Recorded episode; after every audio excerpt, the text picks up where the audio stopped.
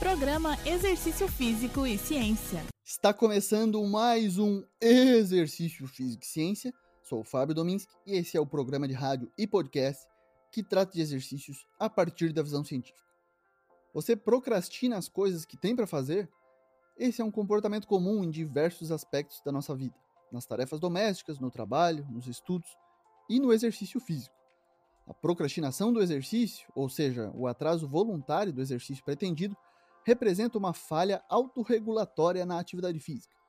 Existem poucas pesquisas ainda sobre o tema, porém, algumas mostram que a procrastinação está associada a menor consciência, maior impulsividade e menor autocontrole.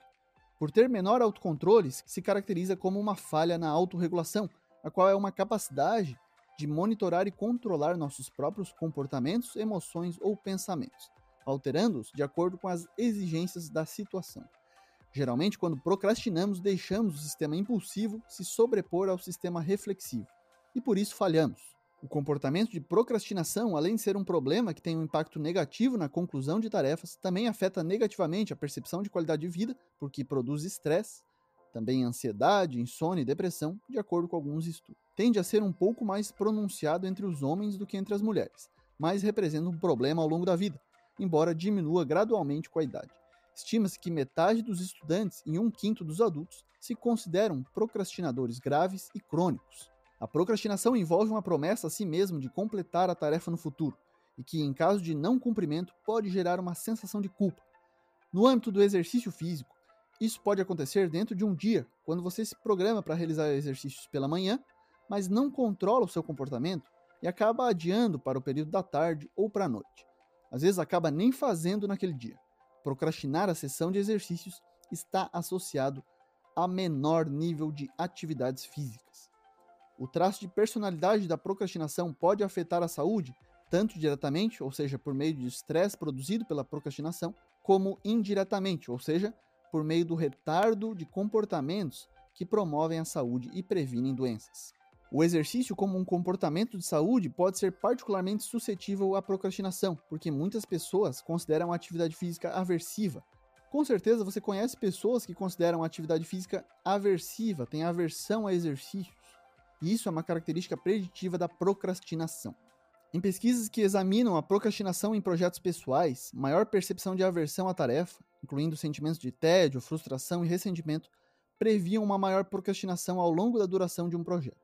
A pesquisa na ciência do exercício sugere que o envolvimento em atividades vigorosas tende a produzir um estado desagradável, um desconforto, mesmo apesar da melhora do humor durante e depois do exercício. Um exemplo claro é na corrida, em que muitos corretores, inclusive eu, que particularmente não gosto de corrida, mas faço pela sensação de bem-estar que ela me proporciona durante e após a corrida, relatam o desconforto nos primeiros minutos ou no primeiro quilômetro de corrida. Porém, esse desconforto muitas vezes vai passando e após algum tempo já conseguem sentir os benefícios imediatos de uma sessão de exercício. Inclusive falamos sobre isso no programa sobre o barato do corredor. Em um estudo sobre a procrastinação da hora de dormir, as pessoas que perceberam que sua rotina da hora de dormir era aversiva foram mais propensas a procrastinar na hora de dormir. O que podemos fazer então em relação ao âmbito dos exercícios, ao contexto de se exercitar, sabendo que muitas pessoas consideram essa atividade aversiva? Ou seja, tem aversão aos primeiros minutos, tem dificuldade em pensar e procrastinam por conta disso. A diversão e o prazer nos exercícios podem ser melhor explorados, pois são variáveis que explicam a procrastinação entre quem gosta e quem não gosta de exercícios. Muitas vezes, podemos considerar a diversão e o prazer no nosso aquecimento, de alguma forma incluir esses aspectos no nosso aquecimento para a atividade posterior. Vamos falar sobre uma possível solução para a procrastinação. O problema da procrastinação relacionada à má gestão do tempo, inclusive, essa é a principal desculpa para as pessoas não se exercitarem, a falta de tempo, diminui quando há uma atividade regular, trabalho, estudos ou outras atividades que estão regularmente presentes na vida diária das pessoas. Essas atividades regulares exigem um certo tempo e maior autorregulação da pessoa, e essa atividade regular pode ser o exercício físico. De acordo com estudos sobre rotinas e atividades regulares, seria esperado que mais ou menos investimento de tempo em atividade física estivesse associado a uma tendência maior ou menor de procrastinar e mais ou menos autogestão do tempo. Por outro lado, a dedicação insuficiente à prática de atividade física, além de reduzir aspectos da qualidade de vida, também pode estar associada à procrastinação. Se você tem dificuldades e acaba procrastinando sua sessão de exercícios físicos, considere os aspectos como diversão e prazer na sua sessão de exercícios. Esse pode ser o passo inicial para você evitar esse comportamento.